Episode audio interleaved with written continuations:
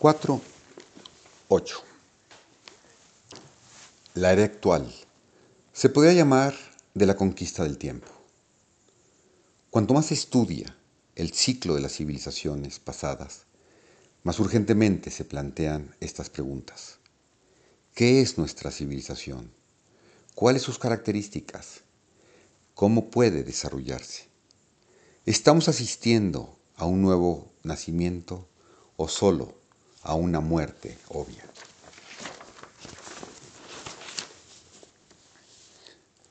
Estas preguntas son muy difíciles de responder, porque visto de cerca, con mucha frecuencia, la decadencia parece progreso y el progreso parece decadencia, como cuando parecen idénticos por un momento un día primaveral y otro de otoño.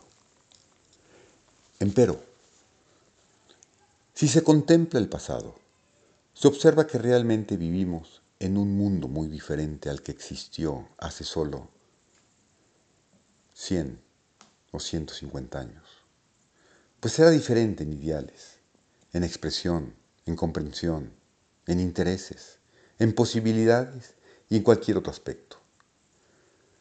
Y se considera que una generación de cultura dura de 300 a 400 años. Y situamos el nacimiento de la civilización del Renacimiento alrededor de 1450 después de Cristo, nuevamente aparece claro que una nueva era ya debería haberse iniciado para nosotros. Pero, si, si se inició, ¿cuándo fue? ¿Cómo se la puede reconocer?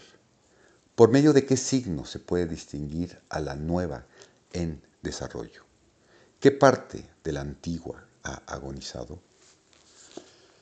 La principal característica de esta nueva cultura que algún día podrá ser llamada la era de la conquista del tiempo, no fue aparente en un principio. Así como el renacimiento fue el de la conquista del espacio, no principió con el descubrimiento de América, sino con la invención del dibujo en perspectiva que capacitó por primera vez al hombre para proyectar con precisión tres dimensiones espaciales en dos. Así, esta nueva era fue lanzada por novedades mecánicas y filosóficas cuyo significado real quedará oculto en el futuro. La conquista del tiempo es, en verdad, una anomalía, así como lo fue la conquista del espacio, aunque nadie pueda conquistar ni el tiempo ni el espacio. Ellos representan y siempre representarán dos diferentes proyecciones de nuestro universo el plano y la elevación, por así decirlo. Y tan imposible es conquistar alguno como imposible es conquistar la superficie de una mesa o una manzana.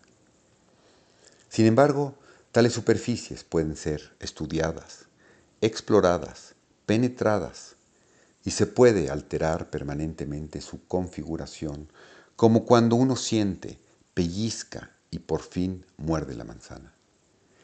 Y en este periodo, cuya concepción está en un lapso alrededor del año 1865, los hombres aprendieron a explorar el tiempo, a comprenderlo y a entrar en una relación con él, diferente a la que disfrutaron con anterioridad. Entre las innúmeras invenciones de este periodo, solo se necesita escoger tres para demostrar esta tendencia. En 1872, Edward Muybridge, 1830-1900, fue un fotógrafo e investigador británico. Sus experimentos sobre la cronofotografía sirvieron de base para el posterior invento del cinematógrafo. Anticipó la cinematografía, rompiendo el movimiento en unidades constitutivas con cámaras coordinadas que registraron las posiciones sucesivas de caballos de carreras. Oculta en esta invención se encontraba la posibilidad de volver a unir estas unidades de movimiento en formas diferentes, esto es, de reproducir eventos ya más rápido, ya más lentamente de lo que realmente fueron o a la inversa. De un solo golpe, se había mostrado una técnica para destruir la ilusión con la que los hombres habían vivido durante millones de años, la de que el tiempo fluye en una dirección a una velocidad uniforme. Cuatro años más tarde, Alexander Graham Bell, Edimburgo, Escocia, 1847-1922, fue un científico, inventor y logopeda británico, naturalizado estadounidense. Contribuyó al desarrollo de las telecomunicaciones y a la tecnología de la aviación. Inventó el micrófono. Y nuevamente dentro de este invento, aparentemente sencillo, quedaba la posibilidad de que un solo hombre se dirigiera no a centenares, sino a millones de hombres simultáneamente de proyectar su voz y su presencia sobre todo el mundo, sin la mediación del tiempo. Previamente, la comunicación humana más allá del alcance del oído se basaba en el tiempo. Si un hombre deseaba dirigirse a un gran número de otras personas, tenía que hablarle a la multitud en un lugar, luego transportarse a un segundo lugar, hablar ahí, moverse a un tercer lugar, etc. Aun si escribía un libro, el libro tenía que ser impreso y las copias tenían que enviarse a los lugares o países donde vivían los lectores, y todo esto significaba tiempo. Una tercera invención, la del fonógrafo de Edison. Thomas Alma Edison, Milán, Ohio, 1847-1931. Fue un empresario y un prolífico inventor, considerado el inventor más importante de Estados Unidos. Desarrolló muchos dispositivos que han tenido gran influencia en todo el mundo, como el fonógrafo, la cámara de cine o una duradera bombilla incandescente. Apodado el mago de Menlo Park, Edison fue uno de los primeros inventores en aplicar los principios de la producción en cadena y el trabajo en equipo a gran escala al proceso de invención, motivos por los cuales se le reconoce la creación del primer laboratorio de investigación industrial. Edison fue un inventor prolífico que registró 1093 patentes a su nombre en Estados Unidos, además de otras en Reino Unido, Francia y Alemania.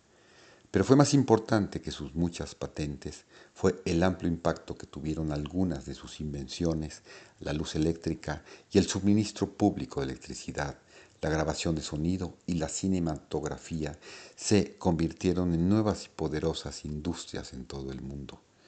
Sus inventos contribuyeron en particular a las telecomunicaciones, como una máquina de voto, una batería para un automóvil eléctrico, la energía eléctrica, la grabación de música y las películas. Sus avanzados trabajos en estos campos no fueron más que una continuación de su primer trabajo como radiotelegrafista. Desarrolló un sistema de generación y distribución de energía eléctrica a las casas, negocios y fábricas, un avance crucial para el mundo industrializado moderno.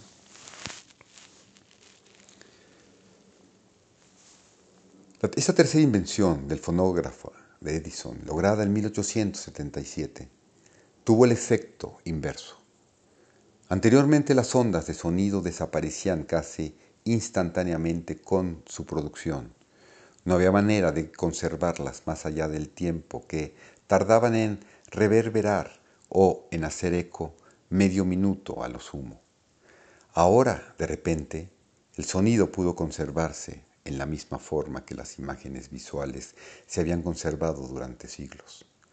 Un discurso pronunciado hoy podía reproducirse exactamente en 10 o en 100 años. Súbitamente el tiempo se introdujo como una dimensión en fenómenos donde antes no estaba presente. Hay de hecho una definida condición en este cambio de relación del hombre con el tiempo y esta condición empezó a ser descubierta en la séptima década del siglo XIX. El movimiento mecánico implica tiempo, en tanto que el movimiento electromagnético, en relación con la percepción humana, es instantáneo. Por ejemplo, una carretilla solo puede existir en un solo lugar en determinado momento, mientras que la misma luz puede existir simultáneamente en muchos lugares. Desde el principio del mundo, los hombres han estado rodeados de fenómenos de estos dos órdenes, pero hasta el siglo XIX habían permanecido enteramente distintos. El movimiento de un cuerpo físico solo podía conducirse mecánicamente con el empleo de tiempo. El movimiento de una impresión visual que depende de vibraciones electromagnéticas era instantáneo e impreservable. Las invenciones que constituyeron la simiente de la era del tiempo se originaron del descubrimiento gradual de que el movimiento mecánico y el movimiento electromagnético eran intercambiables. Merced al cambio de las ondas electromagnéticas en movimiento mecánico, como en el cinema o en el fonógrafo, se introdujo el tiempo en donde nunca había estado. Reemplazado el movimiento mecánico con impulsos electromagnéticos como en la radio o en el teléfono, los fenómenos se hicieron instantáneos, cuando antes solo podían efectuarse con la ayuda del tiempo. Hasta en medicina, el reemplazo de medicamentos naturales que actúan sobre los órganos por los sintéticos que actúan sobre las células, o por los tratamientos de onda corta que actúan sobre las moléculas, con un intento de acelerar el proceso de curación, transfiriéndolo al tiempo más rápido de un cosmos inferior, lo que ha producido otras consecuencias en las enfermedades y manipulaciones genéticas. Todo esto implicó una nueva intercambiabilidad de dimensiones. La Biblia de estas nuevas posibilidades fue The Treatise on Electricity and Magnetism, publicado en 1865 por Clerk Maxwell y James, Reino Unido, 1831-1839. Fue un científico escocés especializado en el campo de la física matemática. Su mayor logro fue la formulación de la, teoría, clásica de la radiación electromagnética, que unificó por primera vez la electricidad, el magnetismo y la luz como manifestaciones distintas de un mismo fenómeno. Las ecuaciones de Maxwell, formuladas por el electromagnetismo, han sido ampliamente consideradas la segunda gran unificación de la física siendo la primera aquella realizada por Isaac Newton, con la publicación de A Dynamical Theory of the Electromagnetic Field en 1865, Maxwell demostró que el campo eléctrico y el campo magnético viajan a través del espacio en forma de ondas que se desplazan a la velocidad de la luz. Maxwell propuso también que la luz era una ondulación en el mismo medio por el que se propagan los fenómenos electromagnéticos. Contribuyó al desarrollo de la distribución de Maxwell-Boltzmann en un medio para describir de forma estadística ciertos aspectos de la teoría cinética de los gases.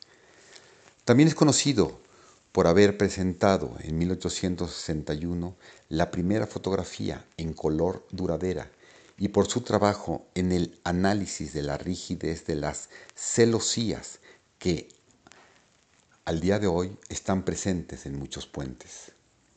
Sus descubrimientos fueron claves para entrar en la era de la física moderna, sentando los cimientos de campos contra como la relatividad especial o la mecánica cuántica. Muchos físicos consideran a Maxwell el científico del siglo XIX con mayor influencia en la física del siglo XX. Su contribución a la ciencia es valorada por muchos como comparable a la realizada por científicos como Isaac Newton o Albert Einstein. Y en la votación del milenio, una encuesta sobre los 100 mayores físicos de la época, Maxwell acabó en tercer puesto, solo detrás de los dos científicos anteriormente mencionados. En el centenario del nacimiento de Maxwell, Einstein describió su trabajo como el más profundo y fructífero que la física hubiese experimentado desde los tiempos de Newton. Y se necesitó de una generación para que sus leyes se tradujeran en realidades. En 1895 vino el cinema, la radiotelegrafía y el descubrimiento de radio. Ese curioso hijo del mundo de los minerales y del mundo de la luz. Diez años más tarde, Einstein, con su teoría de la relatividad, se empeñaba, sin gran éxito, en pintar un cuadro del fantástico universo que comenzaba a revelarse ante los incomprensivos ojos de los hombres. Mientras que a partir de 1950, los instrumentos penetradores del tiempo, el cinema, la radio, la luz, el hilo registrador, la penicilina, se adquirían como juguetes por todos aquellos que en la era anterior habrían poseído libros o pinturas. Mientras tanto, la tensión impuesta al antiguo orden por estos cambios en el valor del tiempo y el sentido de universalidad de él derivado no podían confinarse al mundo de la ciencia. Pronto se vio claro que ellos también debían operar en la esfera política y acarrear ahí cambios similares y engendrar hombres de análogo temperamento. El pequeño principio elástico que se expandía y contraía en las alianzas de la familia reinante no podía esperar resistir una presión semejante se hacía necesario algo más grande, más rígido y más consciente de su propia unidad. Una tendencia hacia la federación de pequeñas unidades para crear otras mayores ya había estado desenvolviéndose previamente durante más de 100 años. Esta tendencia se mostraba ahora a sí misma como una apasionada preocupación por las fronteras en las que tanto las grandes naciones, en el deseo de consolidar sus ganancias, como las pequeñas, en el temor de perder su individualidad, participaban por igual. Así que la temprana idea de Gran Bretaña se traduce ahora en Italia unida, en todas las Rusias, en la Alemania superior y ahora los Estados Unidos. Great again etc. Por cierto, que la nación mayor era lo más cerca a que podía llegar el prejuicio humano en ese momento, a esa hermandad universal que implicaban los adelantes técnicos del día. La aparente contradicción entre este creciente sentido de nacionalidad y la tendencia general hacia la difusión es sólo el resultado de una pausa en esta tendencia que se hacía visible. En la Edad Media, un hombre pertenecía a la unidad de su señorío, de su villa, de su orden religioso, y los hombres en las villas cercanas eran tan extranjeros como serían después los países vecinos. En el siglo XVIII, un hombre nacido en Inglaterra era más Cornish o Kentish que inglés. El condado era el que representaba la unidad, no la nación, que no actuaba ni podía actuar prácticamente como un todo, excepto simbólicamente por intermedio de sus dirigentes o de su ejército de prensa. Pero hacia 1865 la nación se había convertido, de hecho, en la unidad social y los hombres se consideraron, con razón, como ingleses, franceses o alemanes aunque las naciones habían existido durante largo tiempo. Esto representó una gran prolongación de la imaginación humana. En realidad, hay mucho que sugiere que la unidad natural para la que el hombre sintiera fidelidad orgánica era sentir su tierra, y ésta se medía por un día de viaje. Es lo que él podía ver entre la salida y la puesta del sol. Aún en los primeros años del siglo XIX, esta era una región de no más de 80 kilómetros de largo. Luego, súbitamente, Con la aparición de los ferrocarriles, un día de viaje ya no era de 80, sino de 800 kilómetros. Y es sorprendente que en Europa, las naciones que empezaron a cristalizar alrededor de 1865 y hacia las cuales sus habitantes empezaron a sentir un patriotismo tan nuevo y apasionado, eran en su mayor parte de esta escala de tamaño. Así como a mediados del siglo XX el hábito de pensar en continentes y subcontinentes había sido impelido en el hombre por el alcance del aeroplano en un día de vuelo, de hecho, la autoconciencia creciente de las naciones, que tan marcadamente se desarrollaron desde 1860, tiene otro aspecto. Brinda, en otra escala, un paralelo con la creciente autoconciencia que, también se esperaba con toda evidencia del individuo por razones cósmicas.